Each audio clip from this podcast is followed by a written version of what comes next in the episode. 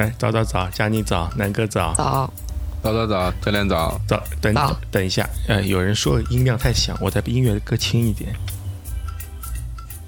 嗯、音乐的音量可以稍微调低一点，嗯我觉得。这个还可以。OK OK，早早早，早早早，啊，那个佳宁书看了几遍了？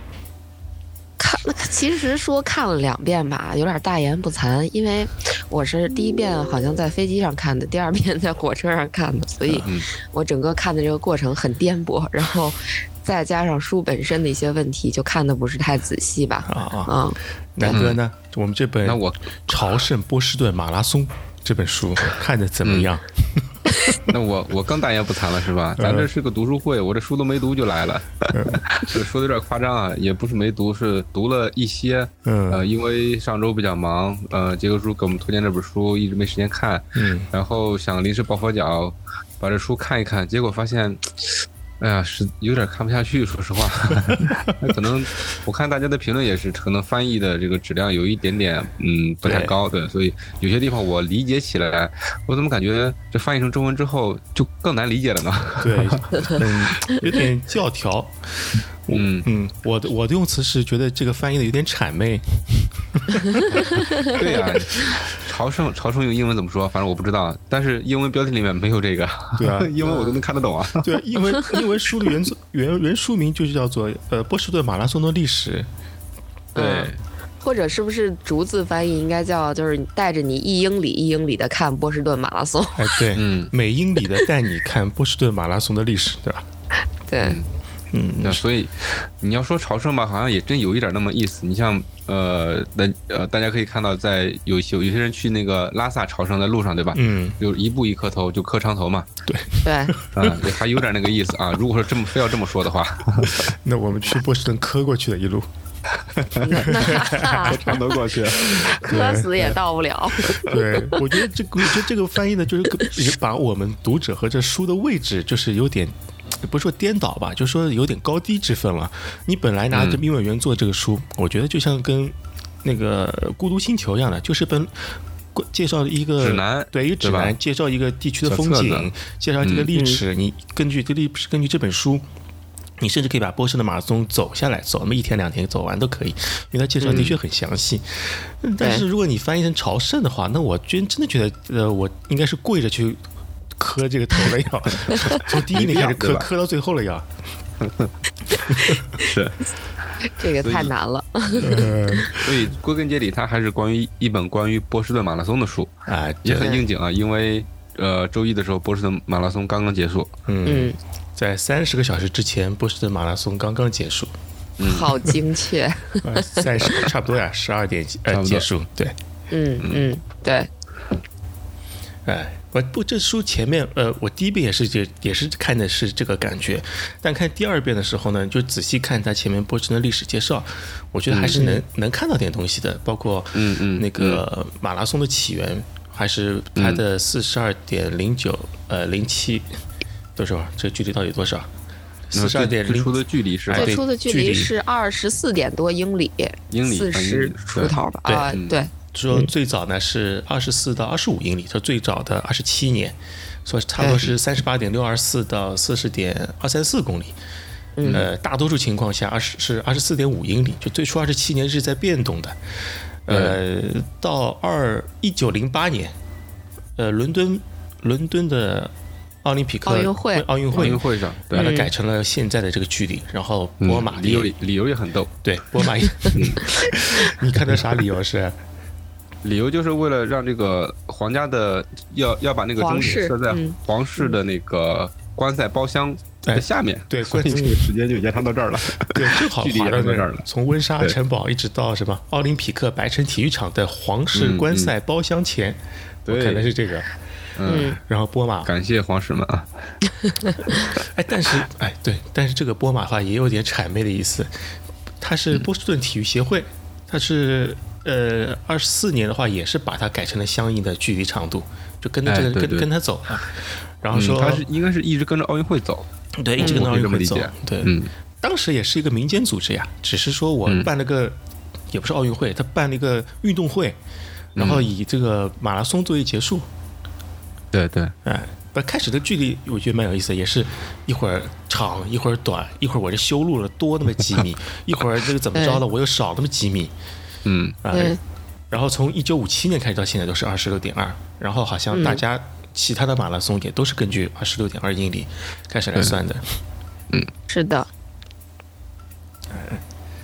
这个我看看啊，哎，不过他那个还说一个点，我倒好像以前没有看到过，是那个、嗯。他说有人在那个航天飞机上，嗯啊，就跑了一个波士顿马拉松，，嗯。跑了个波马，嗯嗯说他多跑了多少？多跑了三百多公里啊！说他啊，因为在他跑的过程中，那东西不也在动吗？地球地球在动，说每秒几 公里对对对是这个速度在跑。说他好像回回到地球之后还是跑了，全马成绩好像也是三三三四几还是多少？对，是的，呃好像是差不多这个数。嗯嗯，说那个航天飞机什么的，嗯，我在这就暴露了，这段我都没看到，因为我就真的只看了一点点。嗯现在是早上六点，你是早上十十呃零点开始看这本书，我也惊了，我说你快睡了，不要看了。我想怎么着也得意思意思，是不是？结果实在是看不下去。意思意思。对，第一遍的时候确实有点看不下去，其实第二遍我也没怎么看下去，就是我只是标记了一些点而已。嗯这个书反正令人看不下去的点有点多。嗯嗯，一是如果你真的没有体验过波士顿这个赛道的话，你光听他讲有点抽象，其实、嗯就把这四十二点一九五公里拆分成一英里一英里，或者说把这个二十六点二英里拆分一下，还是挺难理解的。这是第一个点，因为他讲的其实说实话没有那么的精彩。对，但这就是带出第二个问题，就是他翻译的问题。对，这这本书整体的翻译太比较有，我我这么说总觉得像在怼人，但是确实是有失水准。就嗯就是也这也是最近咱们看几本英文英英英语翻译过来的书的一个比较大的问题，就是感觉翻译的人要么是没认真翻译，要么就是压根儿不懂这项运动，这个还是挺难受的。或者说当时的翻译水平不行，因为这本书可能比较早吧。我看过他后来翻译的《写狗》，应该也是他翻译的。啊、嗯写狗我看了就还比较顺，啊，有没有觉得那真的？，我跟你说，写狗现在就在摆在我的旁边。我本来看完这本书之后，我都不想看写狗了。你要这么一说，那我还是看一看吧啊，。对，那可还是可以看一看的。我当时看写狗的时候没有那么强烈的感觉，嗯 这本书这本书是一四年的呀，二零一四年的，嗯，那也那也不算老啊，是不是？对呃，对，九十但是九你看十年前，快十年了，对。但是你看这本书，其实，呃，我看到序啊，看到序就嗯感觉这个时间过得有多快，因为你看给他做序的这些人，其实变化都蛮大的。嗯，现在都不跑马了是吧？呃，现在也跑也跑也跑，对，但是他们可能就是工作方面变动还挺大的。嗯嗯嗯，嗯，太老了。不过看我看第二遍的时候，是把那个这次波马的地图拿出来看的，对着看，哦那可能还相对对着看哎对，对着看现在会好一点。嗯嗯嗯嗯，对，但看着这地图，我觉得也蛮好玩的。那个佳宁，那你怎么形容这个赛道来叫？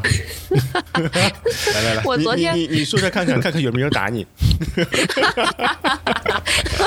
这结果你都预料到了，嗯就是，哎，确实，我昨天第二遍在火车上看的时候，然后又回想起前天我晚上我们录了一期节目，就是、呃最近这一周的超级马拉松周末嘛，嗯嗯，啊，然后就没分享这个比赛，因为这个比赛当时我们分享的时候，它正在播，正在直播，嗯波对对对士顿马拉，松是的，然后其中分享了一场比赛，我觉得跟这个这一回想，我靠，一模一样啊！那就是 那个正开马拉松啊，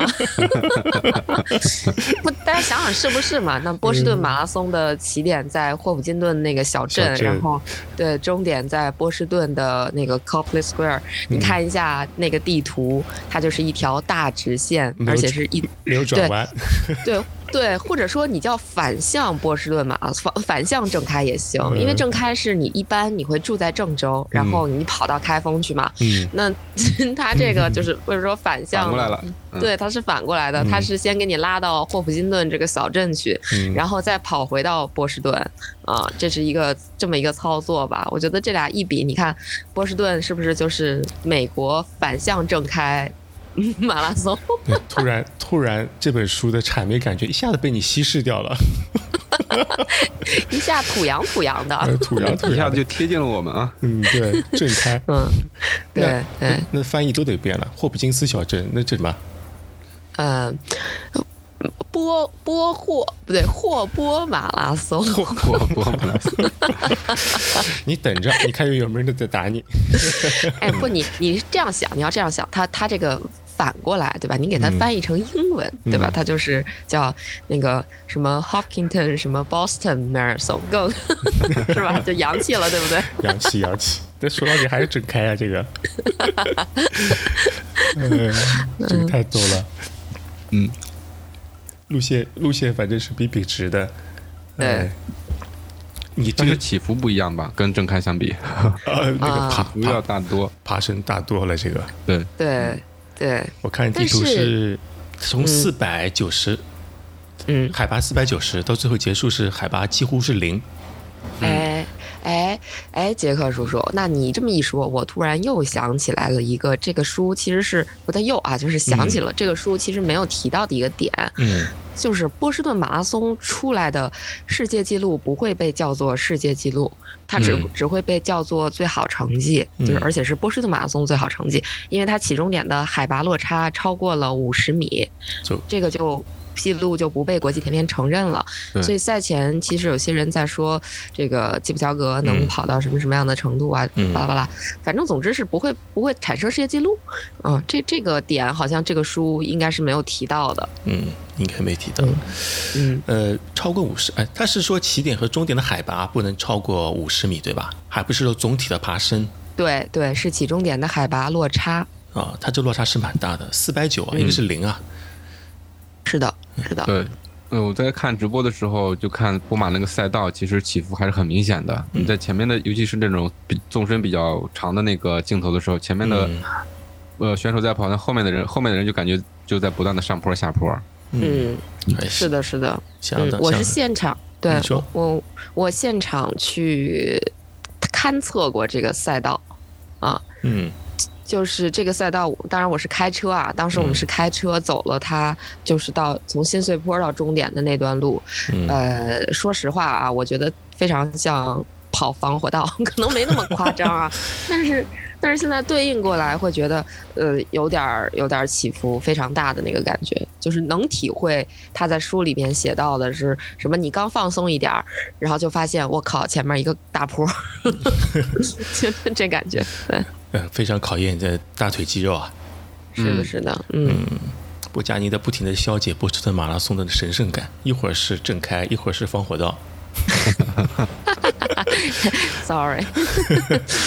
其实本来就应该这样嘛，对吧？它作为一个历史悠久的一个马拉松赛事，其实对于跑者来说，应该是还蛮怎么说呢？蛮蛮贴近的，应该是。就是你作为一个跑者，就是可以去跑的一个比赛，经过努力，对，而不是说我要朝圣之类的。对，现代马拉松的之父吧，起源地。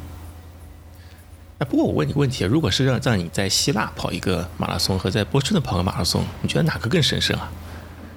对我来说还是波士顿，还是波士顿。我对对我对雅典马拉松其实感觉一般，但是嗯，雅典马拉松它本身这个赛道其实跟波士顿还是很像的，就是 也是那种都挺难跑的。肯定是一条道到黑的，不然的话人家不是送信，他不会打弯的呀。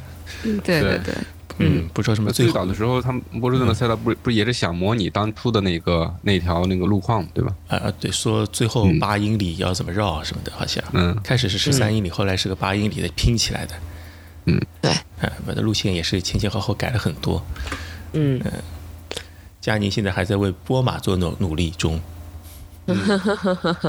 是，如果你去跑，你去跑的话，你觉得哪段是最累啊？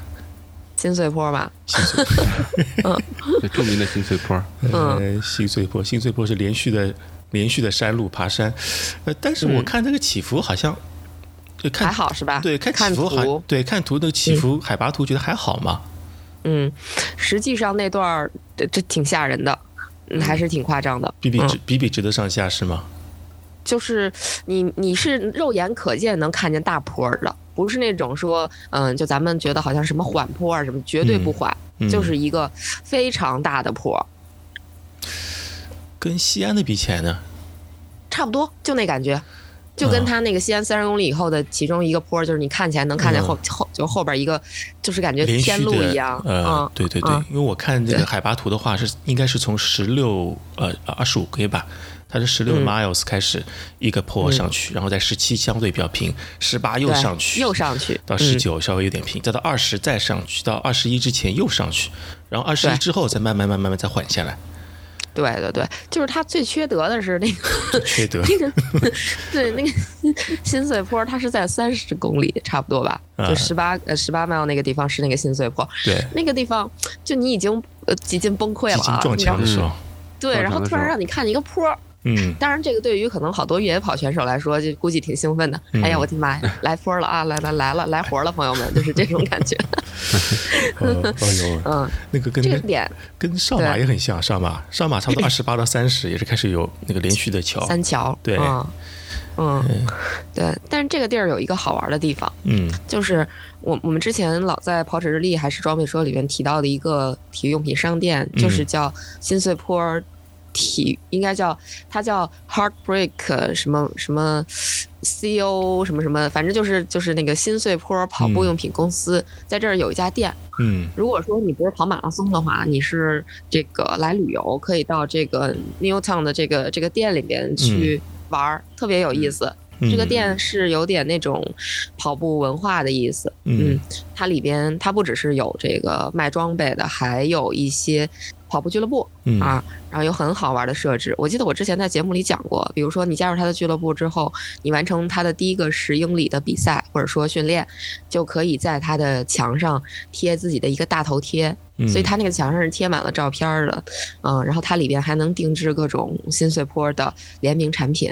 我记得我在里边买过一件 Air Swift 的那个背心儿，就 Nike 的那个，就是上面印了一个新碎坡的那个标志啊，挺好玩的，啊，很有意思。还有各种手环呀，然后包括最近大家我看二群很多人在买的那个 Mountain 那个能量胶啊什么的，都在里边见到过，就是一个很全的跑步用品商店，可以说，嗯，哎，类似商店我在日本。也看到过，它就叫跑步商店，就几乎所有牌子的鞋子啊、衣服啊，还有那个各种各样的周边装备，它都有，而且是上下两层楼。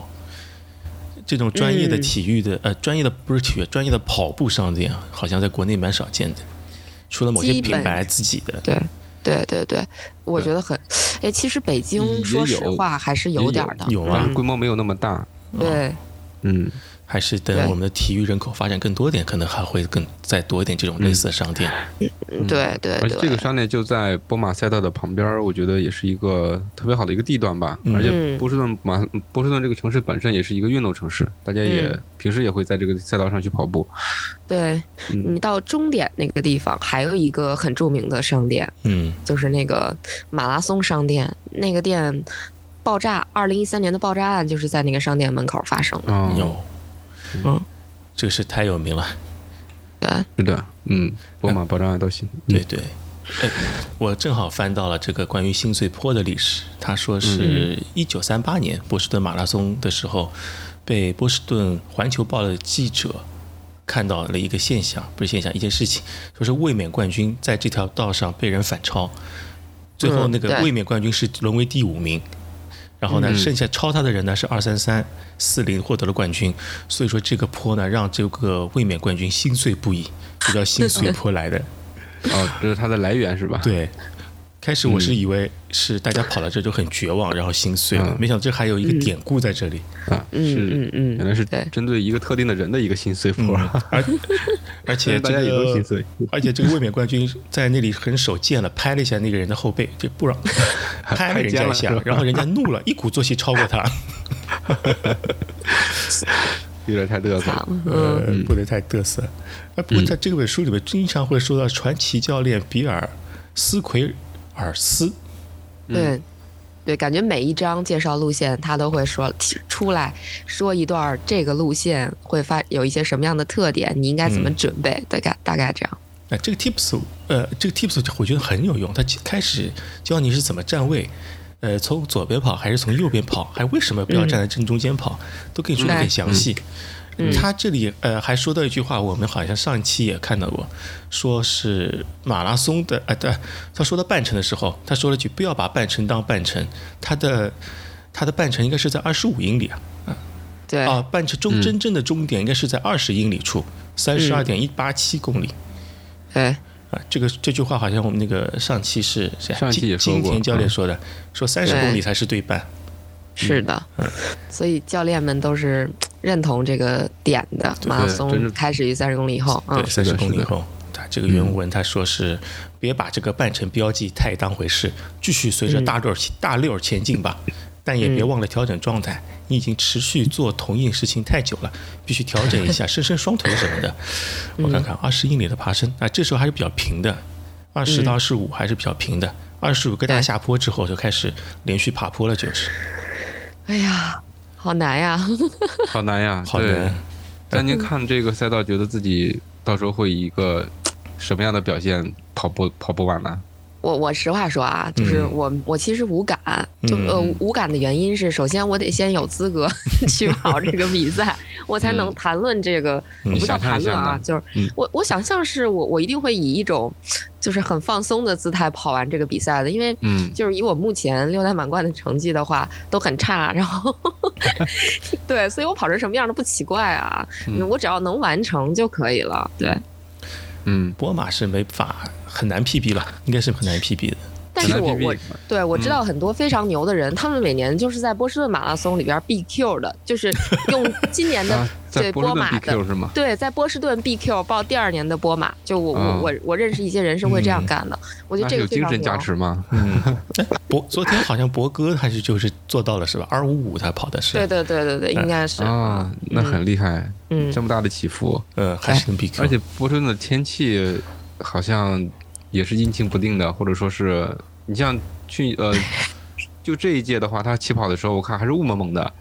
那个感觉 就是清晨，你到一个山山里的一条小路，然后后面还是有还是有雾，就那么一段是就是在摄像机所能顾及的那一段，你能看到那一段是清晰的，但是再往后的话，它就是一段雾，后面都看不清楚，而且还下雨。对，这天气看看就蛮吓人，不过还是没有那个一八年那次厉害，但是也是、下大雨，对，也是不是很好，地面很滑。有人说，嗯。不是说是基普乔格说跟丢了，就是因为耐克鞋底太滑，太滑了，太滑嗯。了，然后没有对对。阿迪达斯抓地力好，然后所以说它的消耗比较大。对，哎，这个其实我看到那段，我就想说，嗯、刚刚过去的国内那个马拉松超级周末，高温嗯在各地席卷呀，然后嗯好多、呃有一些组委会嘛，就其实点名道姓就是武汉马拉松组委会，还让大家嗯签了一个函嘛，嗯类似就是说我可能会提前熔断啊之类的。嗯嗯，我本来当时说的是，就我当时内心的想法是，经历这些磨难，这个比赛才能成为经典。就按说你就不应该因为这个取消比赛啊，这是这是我当时的一个想法。嗯然后后来我记昨天回看这本书的时候，发现二零零七年的芝加哥马拉松是因为高温取消过的，就熔断了。然后我一看，我心想，那高温一定很高，以美国人做事的风格，不得嗯四十度啊？我一查，三十六，三十一度，三十一，那按这个标准，武汉应该熔断呀。然后就很打脸。不过我看了一下，好像貌似说那天呃芝加哥应该起跑的温度就有二十七度之高。哦，哦，呃，那是但挺高的。呃，我不知道啊，也许是我自己在佐证我自己，但是呃，就是查了一下资料，大概是这么说的。嗯不过，呃，再往后说，它其实还是有一些比较有意思的地方的，就关于呃所谓的这个熔断这个意思，嗯，就是呃，二零呃，应该是我看二零一三年的比赛还是我看啊，今天呃，对，就是二零。呃，二零一二年的比赛吧，波士顿马拉松，当时也是遇到了高温，然后他们就提前告诉选手，可以把参赛权延后一年，就是啊。提前好几天告诉，要么就是把呃这个参赛权延后一年，同时他们还把关门时间从六小时延长到了七小小时，时确保选手有更充分的时间，从而避免因时间紧迫而出现危险情况。嗯我觉得这个解决方式应该还是比较好的。这是二零一二年的波士顿马拉松，嗯我觉得这个是比较人性化的。对对，就是你不能说到了比，因为按说啊，正常的天气预报你提前五六天怎么着你也知道了，对吧？嗯那那你说你你只是在比赛当天去做应急预案，其实可能远远不够。你不如像波士顿马拉松这样，嗯你去提前几天告诉大家，也许你可以把你的名额再延后一年，嗯对吧？对你要是觉得不太适宜参赛，如果是我的话，我如果还想跑成绩的话，大概率我可能就会换别的比赛什么的去嗯参加，或者说就不参加了。保留名额呀。对，保留名额。其实我觉得这挺好的，我可以供大家参考，供嗯国内的这个组委会去参考一下。是这个蛮好的。不过波士顿这个天气也是蛮蛮厉害的。我看在书中写到，除了什么大雪、雨夹雪、暴什么暴风雪、暴风雪、暴风雪都有，暴风雪都有，暴风雪。对，一九六一、一九六七是吧？对，暴风雪，什么零七年还是什么雨水肆虐袭击选手，什么二零零七年什么强劲的东北风夹杂的雨水席卷而来，导致两千五百个号码布无人认领，就两千五百人退赛了。嗯，是飞了是吧？还是 还是不知道？我我瞎猜的。还是说就没去啊？估计就没去，退赛吧？退赛了应该是。对，呃，这个波士顿马拉松一百二十七年，这真是比赛办的长，这什么鬼都见到。还有什么 一九三九年，还有还有日食，导致比赛刚开始天空处于黑暗之中。嗯。对这个，我看这段的时候，其实我满脑子都是明，你知道吗？就是那个我们我们波尔顿，我我们跑日历的那个听众，他在波尔顿的明，因为他每次聊的时候，他总说：“我靠，今天又零下多少多少度，今天又是什么下雪，今天又是，就感觉。”就是跟我印象中，对，跟我印象中的波士顿完全不一样。因为我也去过两到三次波士顿啊，具体我也忘了。嗯，但是我每一次去波士顿都是天气蛮好的，最多就是下点小雨，都是那种比较平和的天天气，从未遇到过什么暴雪啊、暴雨。所以我一度都怀疑明是不是 PUA 我们。但是经过明这么长时间对于波士顿的天气的播报，我对那个这一届波士顿的天气其实没有特别的诧异。嗯，因为明每天不是刮风就是下雨，要么就是冷，而且我觉得它的那个冬天特别的长。我们这边都已经开始回暖，那边还在下雪。对，感觉是跟在俄罗斯一样的。对对对对，太逗了而且西伯利亚。嗯，是不是在这个这个冬春交接的这么一个时间段，它反反复复这么比较时间长一些？哎，对，厚衣服不能急着收起来。对，是还得穿，还得穿不是说降温一点点，而是说下雪要。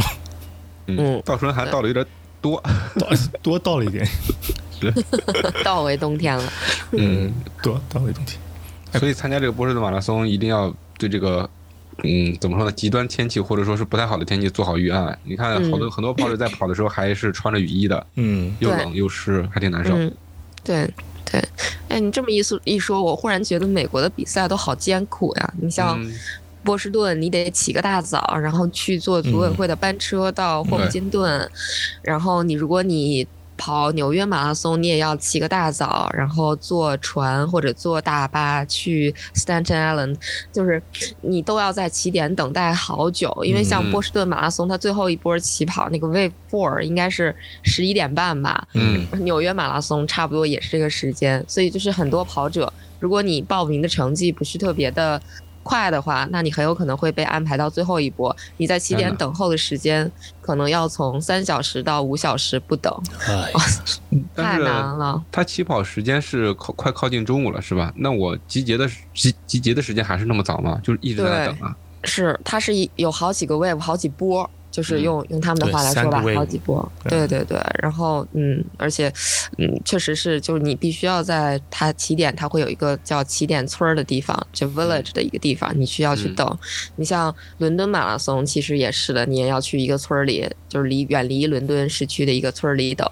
嗯嗯，然后可能最友好的，我觉得就是柏林马拉松吧，你可以住在起点附近，就是起终点是一样的嘛，勃兰登堡门。嗯，然后芝加哥也是起终点一样，所以你也可以住在这个起终点附近，就那个云门那个地方，就那个大豆子附近。嗯嗯，然后想想还有哪个六大没有说到？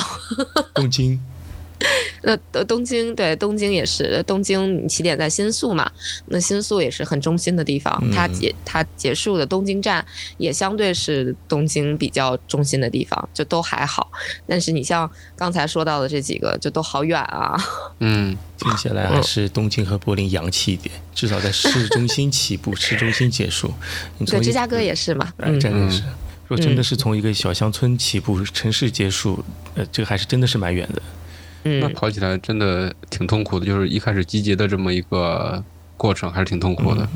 这种比赛如果在国内的话，估计会会会被吐槽很多 这种设置，会比较招黑。我觉得真的就像咱们经常在聊国内的比赛，你再对比一下国外的很多比赛，你会觉得他们的组织真的都一级差。嗯，但是可能我觉得我们很多东西是在把表面功夫做得非常好，实际上他很多精神内核是没有学习到的。啊，就比如说刚才咱们聊到的关于你的这个比赛会经历一些大风大浪啊，才能才能怎么怎么样，这些呃。这些我觉得好多国内比赛，咱们现在经历最多的是疫情过去的这个三年取消。嗯 呃，说到熔断，好像除了那个横店正熔断过一次，比赛前两小时断掉，还有厦门是领悟领了一半突然熔断，好像就这两个。武汉也是，武汉也熔断。武汉也是啊，对，也是呃领悟领了一天，还是还是马博会头一天取消掉了，对。嗯，就这三次。对。嗯，其他的都是你还没有出发，它就已经结束了。保留名额是吧？保留名额这个我收。嗯，这个我也收。今天我已经有那个上海马拉松的名额了，所以我不用费死老劲去跑什么直通。我感觉哦，可能要题外话一下了。我看了一下，妈呀，最近这个好几个半马的这个比赛，不管是上海半马还是北京半马，哇，好卷啊！说这次上海半马七百三十一人跑到幺三零。我嗯，北马更多一点。我看了一下北马，我一个朋友圈一个朋友他的完赛证书，他跑进幺三零，勉强九百九十多名吧。然后另外一个朋友跟他差了三秒还是几秒，中间差了六个人，都是幺三零以内的选手。然后一个女孩子，我是在小红书刷到的，她跑了幺三五，然后没有进前一百。天哪！呃，我周末还说女子可能是幺三六到幺三八，然后嗯，上马差不多的，差不多上马差不多。北半马没有的，北半马不行的。北半马多少人参加？呃，一万人吧，一万多人吧，应该是。哦，那人数也差不多，那北半马还是很强的。嗯嗯，对，因为今年你看中签的趋势的话，感觉北半马还是有很多外地人中签的。嗯，但是我觉得上半和和那个上海马拉松相对来讲，好像本地人中签率还是蛮高的。哎，对的，是的，嗯嗯，而且北半马这一点上我也中了，嗯嗯，你看，就北半外地人中签高嘛，就是人在外地的，所以其实这个我感觉上马可能更国际化一点，因为我接触到的大部分国际赛事，如果是抽签的话，那本地人中签的概率是远远要高于外地人的。哦，嗯，对，这也挺好玩的吧？嗯，这也挺好玩的。哎，我正好翻，我正好翻了张照片。说是有一年是日本有个日本人夺得冠军，不是在那个 不是川内优惠啊，八一年那次。嗯，然后我看了一张照片，他穿的就好像就是胡走，跟他并排跑的人穿的有三条白杠，是不是那呃阿迪达斯啊？是，应该是吧？三条白杠，那应该就没跑了吧？对，我也觉得没跑了，应该没跑了。嗯。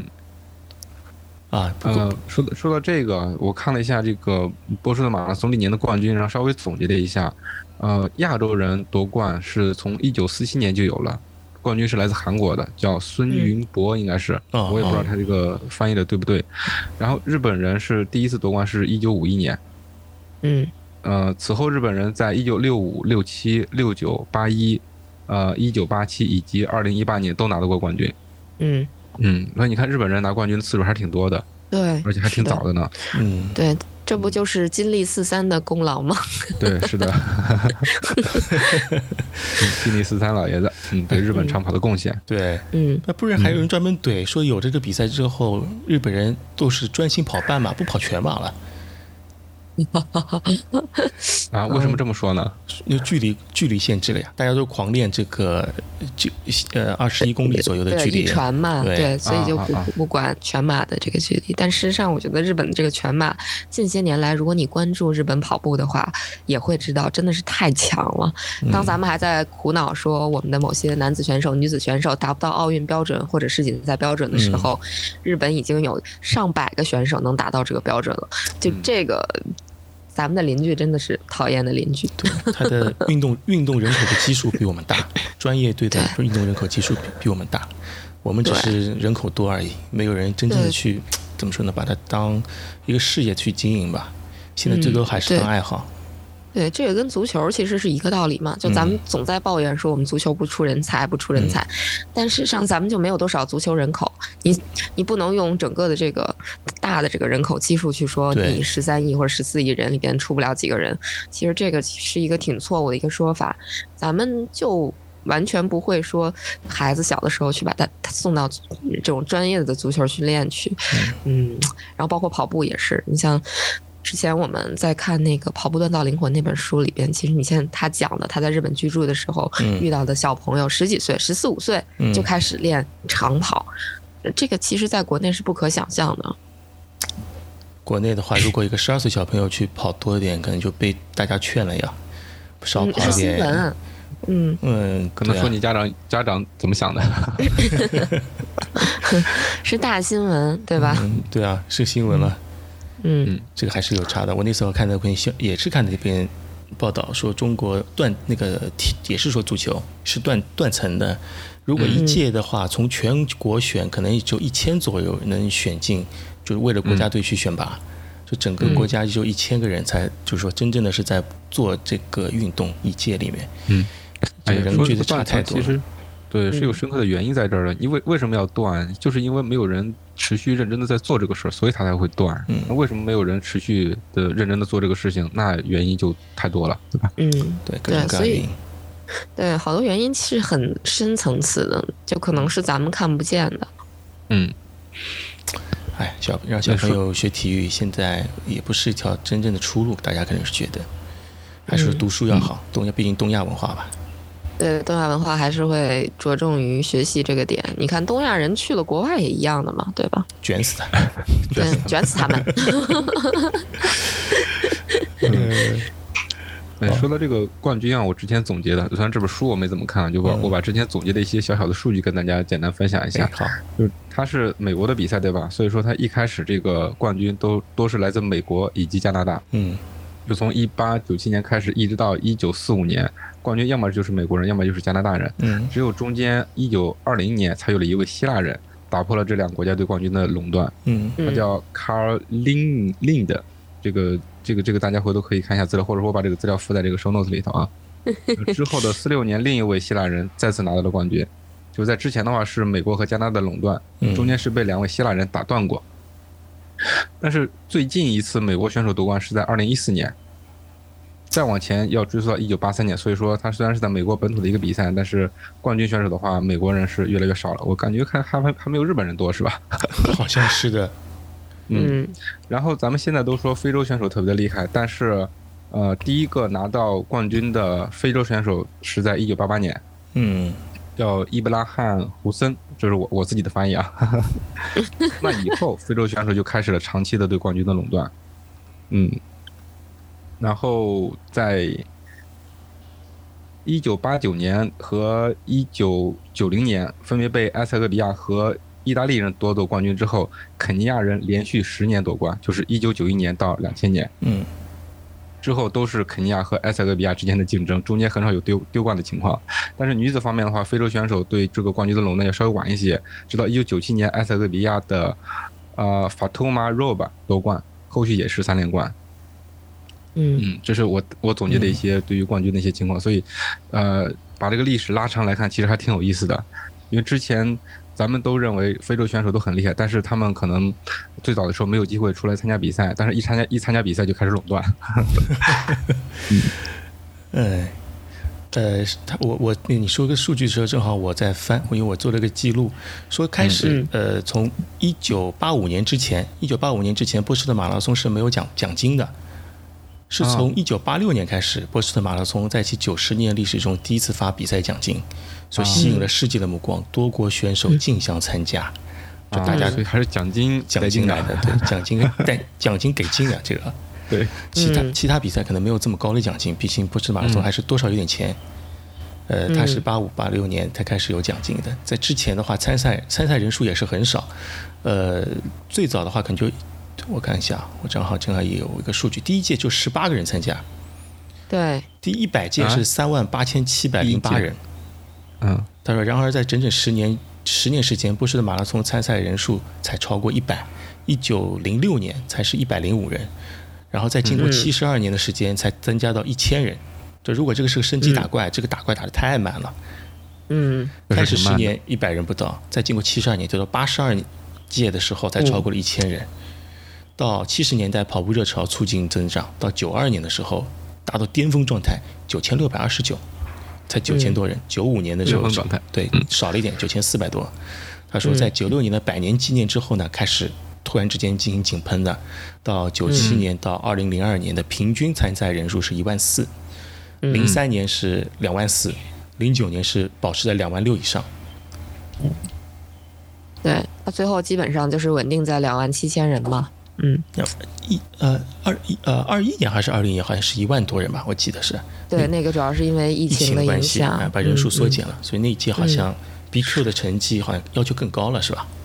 嗯，对，呃，没有，没有，没有，没有，因为能参加的人比较少，所以没什么要，呃，对，是，呃，对，对，对，对，但是确实是更高了，应该是七分，要比 PQ 快七分还是八分？减七分三十几吧，多少我忘记了，七分多钟。对对对对对，但事实上，BQ 在二零一九年是做了二零一九年报二零二零年的赛事是做了一个调整的，是已经，呃，有一个五分钟往上的那么一个调整了。所以，嗯，疫情的这个情况还是蛮特殊的。你像到今年的二零二三年的波士顿马拉松，据我所知，好像是 BQ 就可以去比的啊。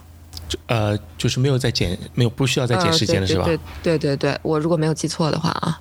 因为疫情关系，估计是比赛少。对，我觉得是比赛少。你像国内去年基本上就可以说，嗯，有效的比赛没有几个。嗯嗯。哎，不过说到 BQ 的话，它呃，我波士顿马拉松说最早是要在三小时之内跑完，你才会得到正式的认可和官方证书。对。后来是四小时。对，最早 BQ 是四小时，你又达到四小时，你才能去参加。对我要是你看生晚了嘛，早生几年就早 BQ 了。你你这个要是到七几年才能去跑步，那你得多大？你得五几年就生出来，姐姐。可能叫姐姐都不行了，得叫姨了。叫奶奶了要估计。是是是，嗯，还蛮好玩的。不过看今年的半马，哎，长两个半马的的比赛看起来，今年的 BQ 我估计还是要提高啊，这个。嗯，怎么说呢？这个有时候是没有办法的事儿，就是咱们太卷了。但是有一个点，我觉得也值得注意，就是不是所有 BQ 的人都会去参加波士顿马拉松的嘛。所以，嗯嗯，你按这个来算的话，我还有机会，教练。你可以达到 BQ，但你不去，对吧？嗯，我们成绩提高的速度一定要超过这个 BQ 提高的速度。对 对，其实好像咱们说半天也没说 BQ 什么玩意儿哈。佳佳妮来跟大家说说，对你来，你最专业，对你最最专业。这个 BQ 这个事儿就是老提老提，好多人在问。他 BQ 其实就是 Boston Qualify，就是你要参加波士顿马拉松要达到的一个成绩门槛。嗯，它是分年龄组的，比如说三十四岁以下年龄组，男子是要达到三零零的成绩，女子是要达到三三零的这个成绩，你才可以去参加。啊，不对，你才会拥有。报名这个比赛的比赛资格，而且你达到这个成绩所参加的比赛必须是跟呃 USA 呃 TF 这个。这个叫什么？美国田径协会认证的比赛，或者是 AIMS 认证的比赛，或者是同级别的比赛，你达到这个成绩才可以去拿着这个成绩去报名波士顿马拉松。但是不是 BQ 了，你不是达到了这个 Boston Qualify，你就可以参加的。因为每年报名的人非常多，他会做一个排位，你要排在他的这个两万七千人内，你才能参加。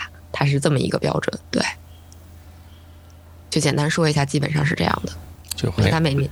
就除了你要跑得好，你还跑是相对应的比赛，得到它的一个认证，你才能有一个 BQ 资格，对吧？对，是的，是的，对，简单说就是这样的。嗯嗯，就说白了，就是最简单的理解就是波士顿马拉松就是一个需要你跑得很快，才在你的年龄组里面跑得很快，你才能参加的比赛。嗯。但我有个问题，他是你呃排的话，魏武是。呃，跑得快的人在前面，跑得慢人在后面，对吧？对的，对的，对的，对的。那跑得快的人，比方说他七点出发，打个比方，他七点出发，他可能十点就跑完了。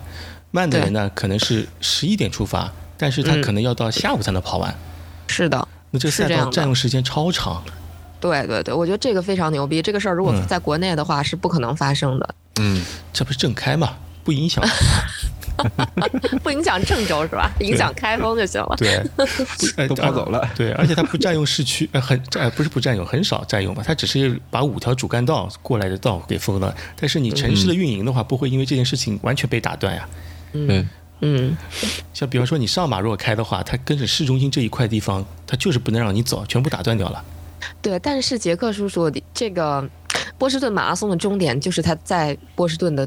最最最最最最最最最市中心的地对对对对是的，那条街上有很多很多的这个吃饭，然后什么购物啊，然后包括景点儿、教堂啊，就这种东西。你像嗯，就它终点那个区域吧，就 Coffee Square 这个区域，你像每年如果说红袜队拿了世界冠军，就他世界大赛的冠军的话，也会在那儿做巡游，嗯，所以是他最主。主要的一个主干道吧，嗯。嗯，但人家就是能，就是牛逼，就是能封这么久，就封太久了。对他们，他们也有存疑车的是吧？有的，有的，有的，帮你扛过去。但是存疑车路线肯定不能再走这条路线了。对对对对对对，是的，是的。哎哎，好，我再看，我再分享一个我看到的很有趣的一个波马大数据。嗯，他说到波马前一天晚上会举行一个意面派对。对吧？嗯，pass party 啊，pass party 就吃补补狂补碳水。他报了一组数据，说他用了多少材料？他是说是用了五吨多的五吨的意面，六十五吨的番茄汁，一点五吨的新鲜蔬菜，还有一万七千个咖啡杯和茶杯，还有什么一百三十二吨的水，一百四十名服务员，这些大厨要花五千多个小时准备和烹饪。五千多小时这个数据就算了，它可能是按照平摊到每个人头上所花的时间。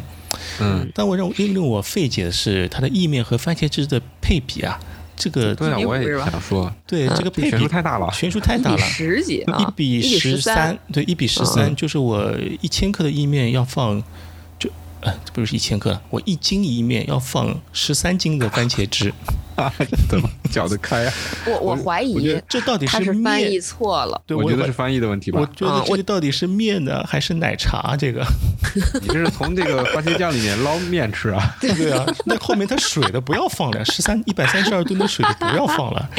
所以它这个应该，我猜啊，是那么多吨番茄，因为那么多吨番茄，你榨不出来那么多吨汁儿嘛。对吧？我我我觉得是这么一个，anyway，就是翻译这个问题，真的在这本书里就是很令人崩溃，你知道吗？比如说他把他把那个甜甜圈儿翻译成呃炸甜面团儿 啊，然后鸡反的，这绝对是机翻的。对，然后就最让我不能理解的几个点啊，我我就简单说说。他说那个呃波士顿马拉松，它分呃。轮椅组、手动自行车组、手动自行车组，我也没看懂。我说这是啥呀？还有电动自行车组吗？什么什么女子大师组、男男子大师组？大哥，大哥，那那那 那个叫这个那那个叫轮椅组、手摇自行车组、男子和女子专业组，好吗？咱咱咱咱能不能专业一点儿？这个翻译就是给我整崩溃了啊！真的是，然后这真的是很很很很令人崩溃。而且现在最近这几年，就补充一个吧，应该是他每就是每一届起跑的那个时间再往前一个小时，他还有一个大兵组，就是他有一个军队组，军队的，对对对对。所以你能在那个赛道上看到很多穿着美国大兵的那个衣服的参赛者，他们大多数人是靠走的，就真的是走啊，走完全程。对对对对对，是的，然后 还有就是比较搞笑的，我觉得翻译的点是，我稍微找一下啊，嗯，我看看啊，他说了一个啥，就是哦，他说那个嗯，什么呃，入门费用达到八位数的什么什么什么的那个那个地方，我当时很蒙圈，我说什么时候波士顿马拉松的报名费要八位数啊？这是啥意思啊？日元吧？然后。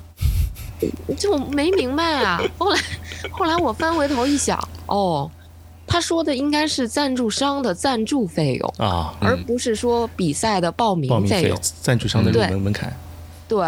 就所以这个也很蒙圈，我这个这个这个翻译真的不能吐槽更多。就我记得我从看第一遍的时候，我不知道那会儿你们是不是都还没有看，我就一直在吐槽，我说这是什么？这这都是啥？这这什么玩意儿？这这这这翻译的啥？我知道了，嗯，当时我还没看，但是我现在已经理解了。从第一一开始看就是，就就是就是那个第一位参加波马的那个女子选手，她一直在说什么上位组织的女子组，我说上位组织的女子组，那当时应该有这个概念，其实完全没有这个概念。嗯，我就不知道原文是什么。然后我再读一句话，你们感受一下啊。一九七七年，随着霍尔赢得全美轮椅锦标赛后，波士顿马拉松轮椅组比赛也紧随其后。这句话想说啥？我就一个字也没有读错啊，这个绝对的。大家，但是你知道大家他在说啥吗？不知道。我再给你补充一个翻，就是这个翻译。他说，这个赛点也是选手们开始或者继续唱衰爱德华七世的地方，因为选手在此处跑出的距离多了二十四英里。你知道他说的啥意思吗？没懂，没懂。我也没懂。所以我就说嘛，这翻译过来之后更难懂了。对对，所以其实不仔细看也没关系，因为你仔细看更看不懂。你不仔细看，也许你还大概了解，对吧？嗯，我我是怎么看的？我给你们简单说一下。我是先把第一章开始的那个波士顿历史过一过。那个那个波士顿历史呢，怎么说呢？如果你跟别人聊的话，也是个谈资。但是如果这个作为谈资呢，就跟跟别人说回乡队的回有几个写法是差不多的感觉。那个那个路路一会儿长一会儿短了，对吧？从哪开始呢？结尾跟说回乡队的回有三个写法，我觉得没什么太大差的。后面是 By Mile 的那个介绍，我是觉得还是后面那个什么传奇教练。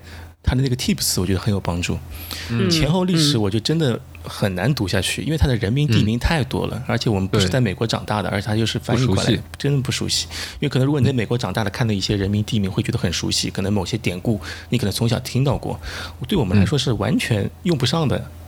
嗯，对，我就把然后看看图片，看看外国人怎么夺冠之类的，可能还有些兴趣。剩下的作为历史书看的话，我就跳过很多。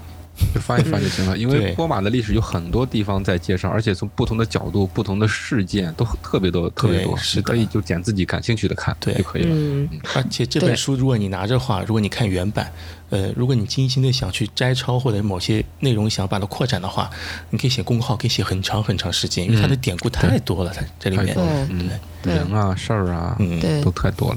对，好的，其实。你说想提三个人吧，嗯，就是在这个书里边有三个人，然后还值得大家看一看。呃，其实不是也不叫不止三个人吧。第一个是那个关于波士顿马拉松的女性，嗯，就是大家看过那个比较著名的照片吧，嗯，就是赛事总监那个，对，在扯那个呃凯瑟琳斯呃斯威策她的号码牌，嗯，这个她在这本书里边的解读和我想象的是。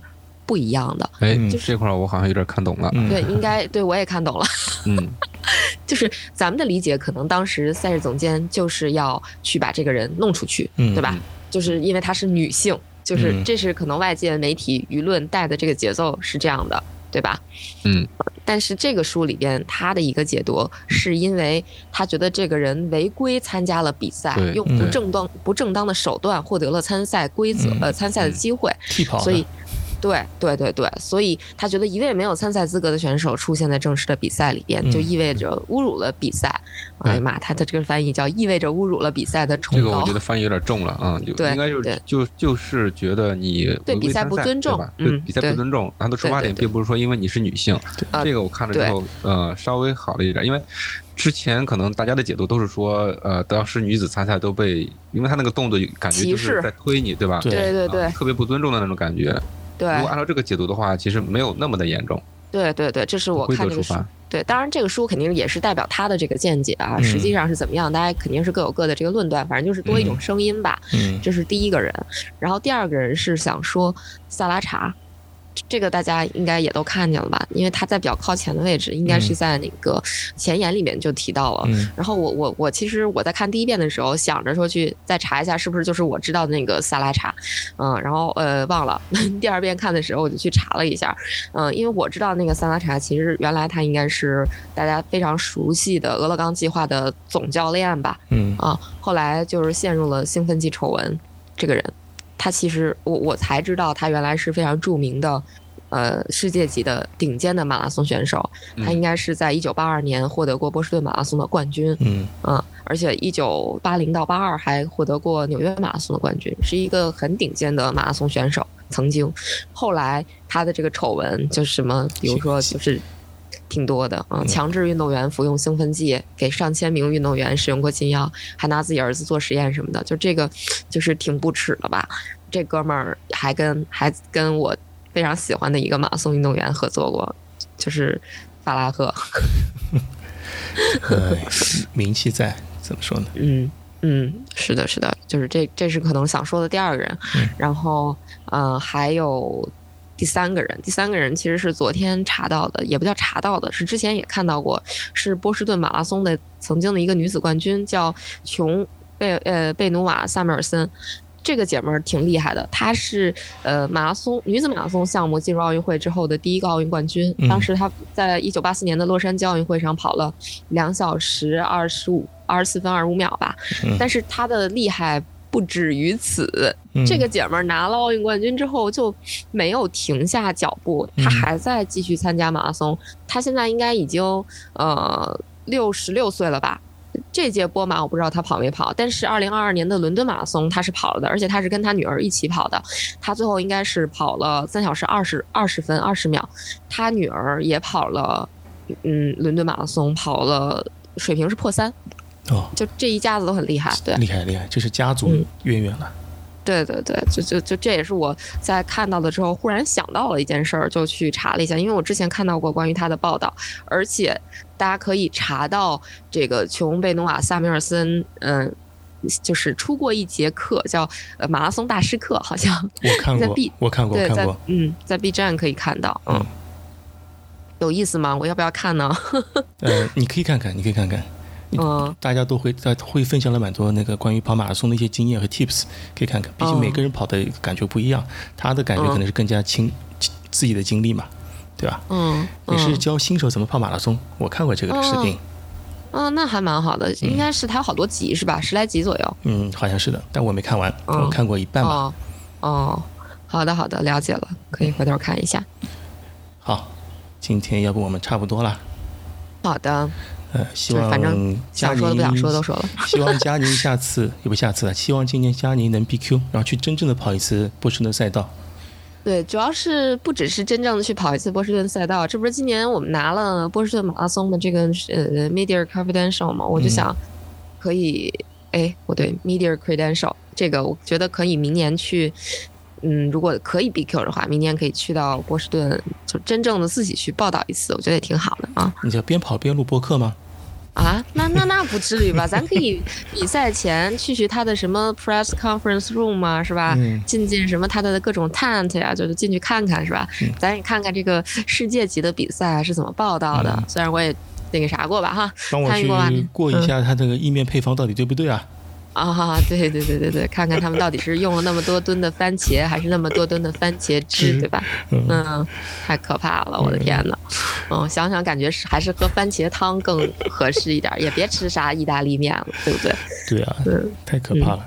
好的，要不我们今天就先到这儿，大家辛苦了。哎，好的，就大家辛苦到最后就剩一人了。大家辛苦了。嗯，好的，好的，好的，好，再见。嗯，拜拜，拜拜。